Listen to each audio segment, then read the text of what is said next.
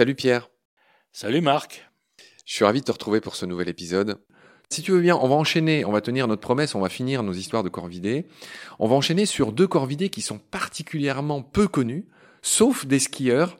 On va peut-être commencer par le chocard à bec jaune. hein. Il y a le crave à bec rouge et le chocard à bec jaune. Et il est très connu des skieurs. Celui-là, on en voit beaucoup dans les stations de ski.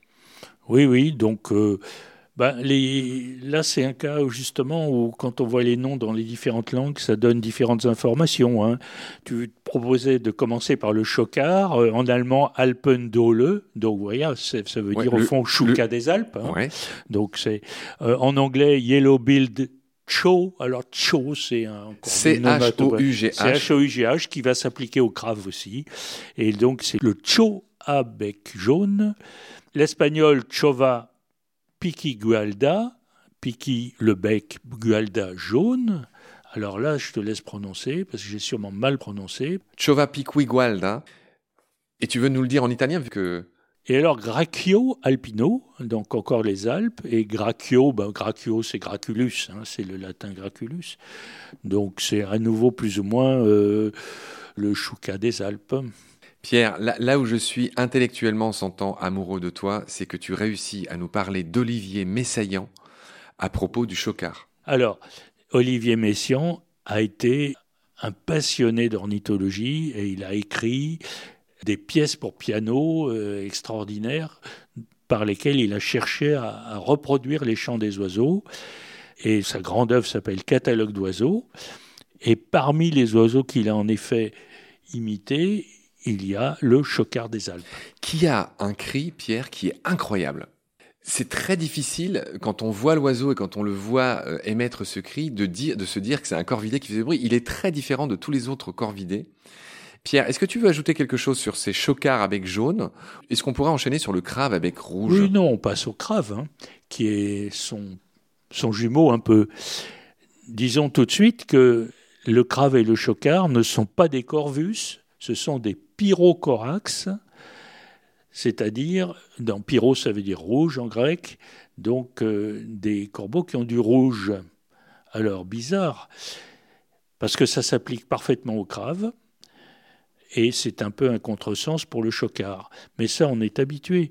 Euh, il se trouve que on prend une espèce qui est caractéristique d'un genre, et puis ensuite, euh, d'autres espèces du même genre peuvent être différentes. hein.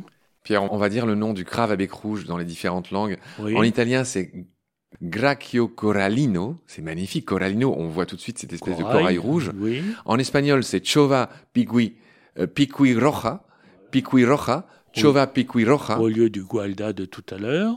En anglais, c'est Red Bill Cho. Tu l'as très bien dit tout à l'heure. Et en allemand, attention, c'est encore un Alpen quelque chose, mais c'est pas le Alpendole comme le chocard, c'est le Alpenkrehe, c'est la corneille des Alpes et non pas le chouca des Alpes, Voilà. comme son cousin le chocard avec. Voilà. Pierre, on a enfin fini notre euh, grande collection sur les corvidés. J'ai envie de te laisser le mot de la fin. Qu'est-ce que tu pourrais nous dire sur les corbeaux? Tu as eu des expériences personnelles avec les corbeaux? Ah ben moi, je suis fasciné par l'expérience euh, bien connue de la corneille. Je crois que c'est une corneille de Calédonie d'ailleurs qui a été adoptée pour ça. Cet animal qui, euh, depuis un poste d'observation, voit un autre de ses congénères euh, enterrer de l'aliment, puis on lui cache les choses. Et celui qui avait enterré se rend compte qu'il a été vu, donc il change vite d'emplacement. Donc le premier descend de sa tour d'observation, se rue à l'endroit où il croit trouver, il ne trouve pas, c'est extraordinaire. Ça veut dire que cet animal se met à la place de l'autre. Et j'ai lu plusieurs fois que c'est à la limite pas forcément évident pour un grand singe de faire ça. Très juste. Pierre, effectivement, moi je suis très aimé aussi par l'intelligence des corvidés. Il y a mille expériences que nos auditoristes trouveront sur YouTube ou ailleurs. Et l'expérience qui, moi, m'a beaucoup marqué, c'est une corneille qui prend des petits cailloux pour faire monter le niveau de l'eau dans un récipient qui est en forme de tube, pour pouvoir acheminer la nourriture qui flotte à la surface jusqu'à son bec. Et donc il a l'intelligence d'aller mettre des petits cailloux pour augmenter le volume de ce qu'il y a dans ce verre. C'est vraiment la fable de la fontaine avec la cigogne. Enfin, c'est la fable d'Ésope. C'est la fable d'Ésope, oui. Ésope raconte exactement cela. Repris par la fontaine dans la cigogne et... Non, pas vraiment. Si, si, euh, si, si, si, si, dans La Fontaine, il y a un truc avec un, quelque chose qui est servi dans un tube Mais oui, mais justement, c'est servi dans un tube, donc le renard, il peut pas y accéder, alors que la cigogne, il va avec son bec. Mais c'est pas ce que tu viens de dire. Ce que tu viens de dire, c'est vraiment Ésope. Hein. C'est vrai, tu as raison. Oui, c'est Ésope. Cette même performance est relatée dans une fable d'Ésope où une corneille, oiseau proche du corbeau, avait réussi à boire en jetant des cailloux de la même façon dans une cruche pour faire monter l'eau. Voilà. Ok Pierre, voilà ce qu'on pouvait dire en tout cas sur tous ces corvidés. Je te remercie beaucoup pour toutes ces infos. On se retrouve très vite pour parler d'autres oiseaux. D'ici là, prends soin de toi. Salut. Salut Marc.